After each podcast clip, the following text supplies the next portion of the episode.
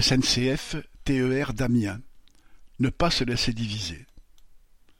Dans le cadre de l'ouverture à la concurrence, la direction de la SNCF commence la privatisation dans les Hauts-de-France.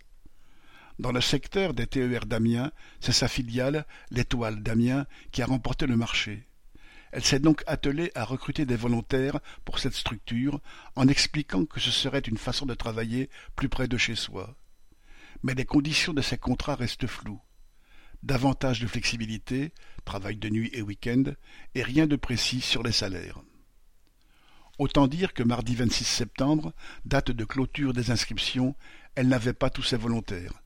Il en manquerait 80 sur les 464 attendus. Qu'importe, la direction a continué les pressions et a imposé à ceux qui avaient plus de 50% de leurs services dans le secteur d'Amiens de signer, en les menaçant de mutation ou de licenciement s'ils refusaient il est devenu clair pour beaucoup que, de choix, il n'en était pas question. Certains cheminots sont conscients qu'ils auront à défendre leurs conditions de travail et leur salaire en restant à la SNCF ou en acceptant le départ pour l'étoile d'Amiens. C'est ce qu'ils ont exprimé en refusant de répondre à la SNCF.